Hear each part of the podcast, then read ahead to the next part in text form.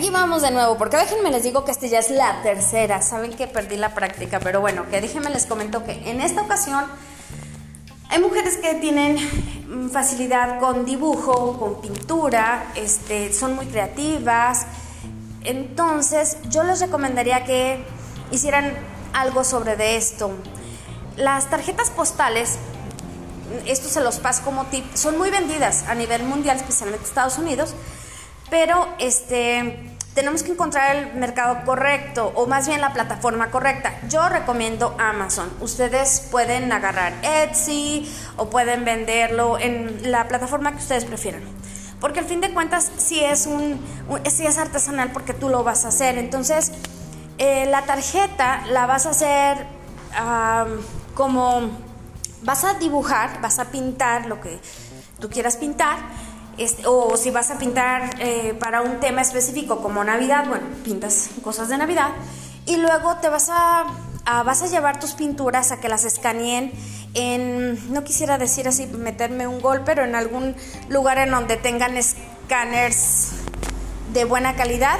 Hay unos lugares americanos que, pues les digo, no quisiera así como que gol, ¿no? Ya saben, pero Home Depot, por ejemplo.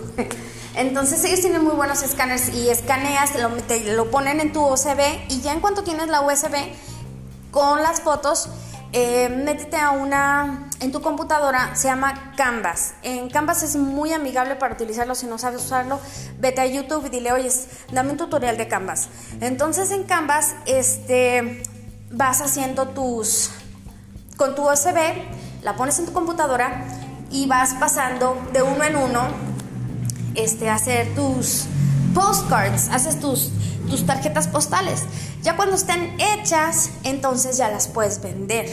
Ya cuando ya la hayas terminado, que les digo es algo sumamente sencillo, y ya las puedes vender, ah, como les comentaba, a Amazon, Etsy o puede ser cualquiera otra, eBay o etcétera, ¿no? Donde tú quieras vender tus postcards o en todas.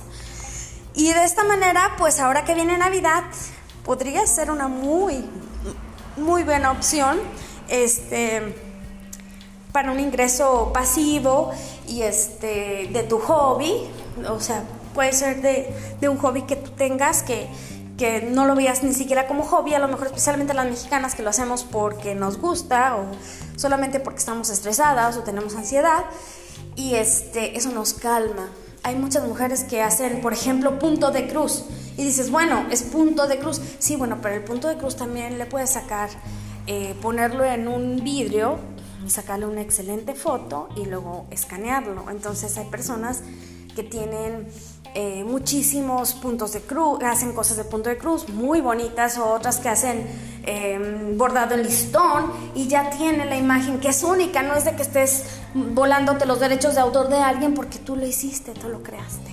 Entonces esa es una opción que les dejo. Espero les haya servido y para la temporada que viene creo que es bueno. Intentémoslo, a ver qué tal que pasa. Nos vemos, gracias, bye.